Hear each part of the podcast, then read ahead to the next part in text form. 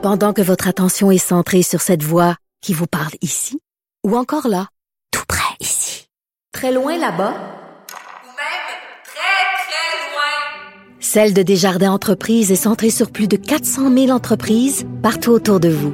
Depuis plus de 120 ans, nos équipes dédiées accompagnent les entrepreneurs d'ici à chaque étape pour qu'ils puissent rester centrés sur ce qui compte, la croissance de leur entreprise. Radio. Le, le commentaire de Félix Séguin, un journaliste d'enquête pas comme les autres. Now we talk with Felix Seguin, a journalist of uh, Enquête at Québecor. So, uh, Felix, how are you? It's very nice uh, to be with you, uh, my fish, uh, today. And I have some uh, something to tell you. In fact, uh, bonjour. Uh, that's the only word I, I know in France. But uh, if I manage to do this chronique, maybe we'll get through it. Um, et voilà, Richard, c'est ça. On est passé vient de, on est passé de bonjour aïe à aïe. Tout court. Ben oui, c'est c'est- c'est un bon, euh, c'est un bon, euh, tiens, employons l'anglicisme, reality, reality check. Ben c'est oui. un bon euh, test, c'est le test de la réalité dans lequel nous sommes, euh, devant lequel nous nous met place Marie-Lise Mormina, ma collègue du bureau d'enquête. Elle a visité 31 commerces du centre-ville de Montréal. Et puis, euh, sur 31 boutiques et restaurants qui ont été visités en caméra cachée, au cours des dernières semaines, il y en a 16 qui proposaient un accueil unilingue anglais. Donc, exit le, le bonjour hi. Nous sommes dans le hi seulement. Euh, donc, euh, moi, ça m'intéresse toujours que l'on fasse ça de manière périodique parce que ça Oui. devient une unité de mesure, n'est-ce pas? Oui. euh, de ce qui se passe au centre-ville de Montréal. Et puis, il a été impossible pour Marie-Lise Mormina euh, de se faire servir en français, même en insistant cette fois que le français, pour plusieurs, était la langue de préférence dans le service public. Donc, des, des, des sorry, I don't speak French, elle en, euh, elle en a entendu un et un autre. Euh, ça, c'est c'est- c'est chez Uniqlo, un nouveau magasin. Là, qui ont dit sorry, I don't speak French. Et puis, il y en a chez Victoria's Secret aussi, euh, le secret de Victoria, tiens, si on veut, si on veut. Tant Ben, qu'à ben, écoute, euh, ma, ma blonde est allée voir ça. Uniqlo, là, c'est le, le nouveau euh, magasin, euh, une boutique japonaise là, qui a ou- ouvert euh, ses portes dans le centre-ville. Et quand elle est revenue, j'ai dit, puis alors que ça a l'air, elle dit, c'est incroyable le service, c'est unilingue anglais. Elle aussi l'avait remarqué, puis elle était furieuse. Elle dit, ça n'a aucun sens. Écoutez, là, on le voit. Puis ça, là, aujourd'hui, c'est un avant-goût du dossier qui va être publié demain dans le Journal de Montréal. Et demain, on va, on va faire la liste. On va les nommer, ces commerces-là.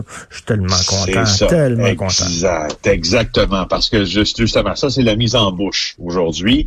Et là, il faut savoir quel commerce décide de ne pas respecter euh, les langues d'usage au Québec, puis euh, qui, qui ne sont capables de nous aborder qu'en anglais. Euh, et moi, je, que, comme je t'ai dit, quand je te parlais des talons de mesure de ce qui se passe dans notre ville, puis de la périodicité de ces reportages-là, on en a là un exemple qui va demain être frappant, que je vous incite tous à lire cet autre article de Marie-Lise Mormina. Euh, tu sais, le, on parlait de, de- de- du secret de Victoria, de la boutique Victoria's Secret. Ouais, ouais. Ben, ben, tu vois, à trois reprises, les employés sont adressés à Marie-Lise Mormina en anglais à trois reprises, trois employés différents, pas le même employé. Donc, tu comprends que c'est plus, euh, tiens, pour employer un mot, euh, c'est plus systémique de la part Ben des, oui. euh, des commerçants que l'on pourrait le penser. C'est pas une exception, là. C'est pas, là, c'est vraiment, là, quand tu as trois employés dans le même commerce, là, à un moment donné, ça, ça n'a aucun sens. Ces gens-là oublient qu'on est au Québec, on est chez nous, et c'est la moindre des choses de nous faire, de, de se faire servir dans notre langue. Justement, tu, tu veux, oui, tu veux parler aussi des snowbirds. Non, je veux pas t'en parler tout de suite. Je-. Je, finalement, je suis comme ça commence à m'allumer pas mal l'affaire du, du français, puis je, continue à, descendre les informations qui ont été mentionnées par Marie-Lise Mormina. Sais-tu qu'est-ce qui est le plus fâchant aussi dans ça, c'est que quand Marie-Lise appelle euh, le siège social du secret de Victoria en Ohio, aux États-Unis, qu'est-ce qu'on lui répond, tu penses? Qu'est-ce qu'on lui répond? à rien. On ne lui répond même pas. Tu comprends que quand tu appelles ces sièges sociaux de- de- de- d'entreprises qui franchissent de, de nombreux commerces, on ne répond rien. Alors, c'est moi, c'est là aussi où j'en ai, puis ça me confronte énormément à ma propre manière de me comporter quand je suis en ville.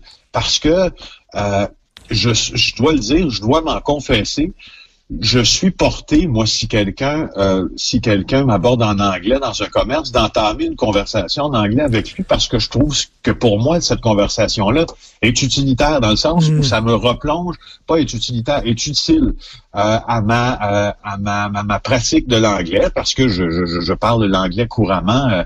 Euh, en raison du job que je fais, Ben et, oui. etc. Et ça me, je trouve que ça me conditionne. Puis je dis ah bon ben en fait je, je vais je vais pouvoir parler en anglais un peu aujourd'hui.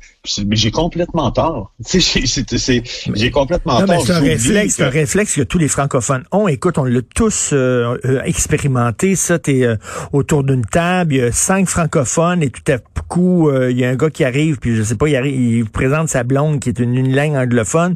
Tout le monde se met à parler en anglais pour euh, qu'elle nous comprenne. Tu sais, ça, c'est tellement québécois francophone, ça. Ouais, je mais moi, Hmm. moi dans mon cas, tu vois, j'appelle pas ça un réflexe de coloniser. Là, c'est pas, c'est pas ça.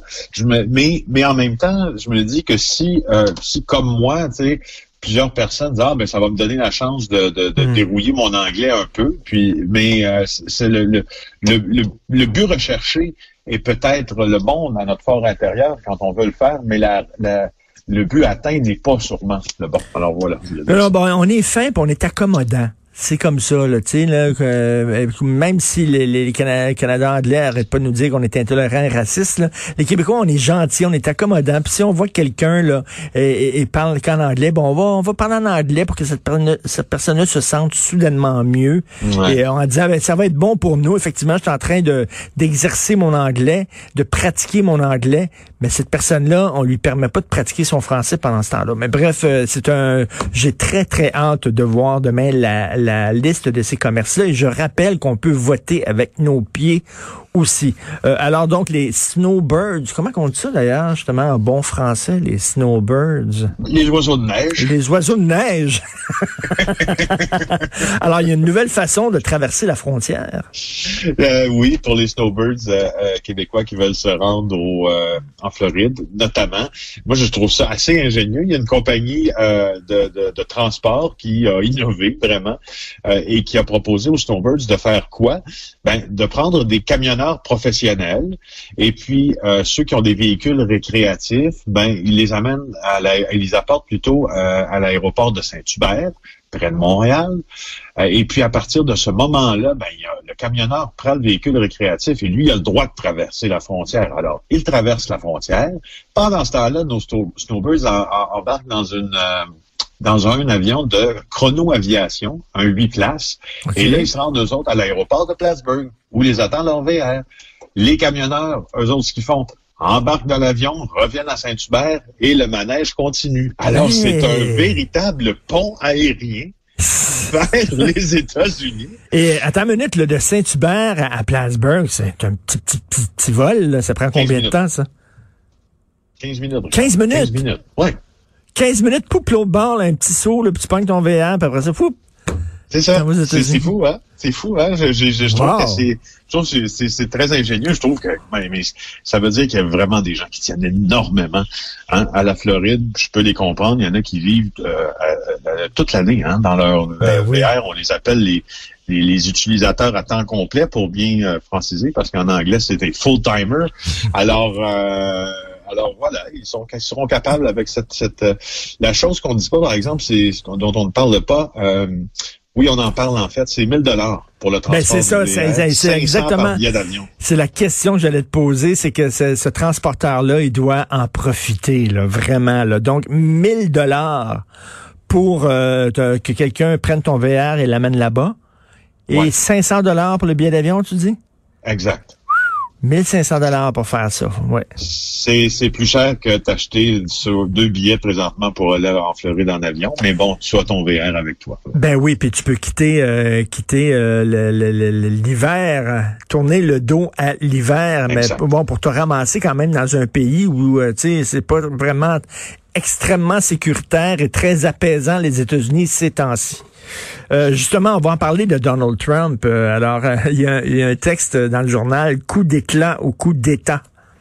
Oui, j'ai trouvé encore intéressant un texte qui est relayé par le journal puis qui est écrit par l'agence France Presse. Tu vois, on n'avait pas beaucoup entendu parler de nos, moi je trouve en tout cas de nos complotistes depuis l'élection de Joe Biden parce qu'on s'entend ça euh, leur a donné, il semble, un solide coup, n'est-ce pas? Et, mais euh, là, on les entend un peu plus, puis on est en train de se demander qu'est-ce que recherche Trump, et il y a plusieurs théories, disons, qui, qui, qui commencent à circuler, notamment euh, dans les hauts rangs. Et tu, sais, tu, te rappelles de Q, hein, le fameux QAnon, ce personnage dans l'état profond qui serait en train de mener là, une cabale contre les pédophiles. Bon, lui, il semble que M. Q existe encore selon les complotistes et qu'il est en train de régler le problème d'élection de Donald Trump en, euh, en, en, en, intervenant directement dans le système pour permettre un deuxième mandat euh, au président sortant. Alors ça, je voulais t'en parler. Évidemment, ça n'arrivera pas, mais c'est ça eh qu'ils disent. Puis, euh, ce qui est important aussi à mentionner dans cet article-là, je trouve intéressant, c'est qu'on se dit qu'est-ce qu'est-ce que qu'est-ce que cherche M. Trump dans tout ça? Alors, pour les partisans, il y a de, la théorie du coup d'État. Euh, Trump est devenu vraiment là un autocrate. Et ben, ben, tout à fait. Puis tu sais, c'est tout ce qui était peurant, c'est que là, il y a des pleins pouvoirs de président, là, puis il n'y a rien à perdre. Il n'y a rien à perdre. Il, sait qu'il a perdu les élections. Donc, euh, qu'est-ce qu'il peut faire avec ça? Déjà, il est en train de limoger des gens autour de lui. On l'a vu. Là, il a sacré dehors des, des, des, personnes extrêmement importantes pour placer euh, pour placer ses pions et tout ça. Écoute, il lui reste quoi? Là, 70 jours, je crois, encore de pouvoir, ce gars-là? Exactement. Puis il n'a jamais caché euh, son admiration pour Vladimir Poutine. Quand tu parles de celui qui l'a limogé, entre autres, c'est son secrétaire à la défense, ben Mark Esper. Donc c'est pour ça, c'est pour ça qu'on est en train de se dire qu'il, que les États-Unis sous sous Trump pourraient euh, devenir une autocratie. Mais là, c'est confronté aussi euh, à d'autres théories, celle-là. Parce que là, on est, on, c'est dans le genre de théorie, tu sais, du du coup d'État, si tu veux, mais euh, la théorie alternative, ou si tu veux, au même titre que la politique de la terre brûlée, c'est celle de Donald Trump qui déciderait de se retirer, mais et en affichant, ça, je trouve ça drôle, par exemple, parce que dans cet article-là, il y a comme on, il y a comme on dit des trucs qui sont assez convenus. Trump déciderait de se retirer, mais je le cite l'article en affichant le comportement contraire à l'humilité d'un vaincu et à la décence d'un sortant. On va dire, comme on dit, puisqu'on parle anglais depuis le début de la chronique en raison du sujet, no wonder.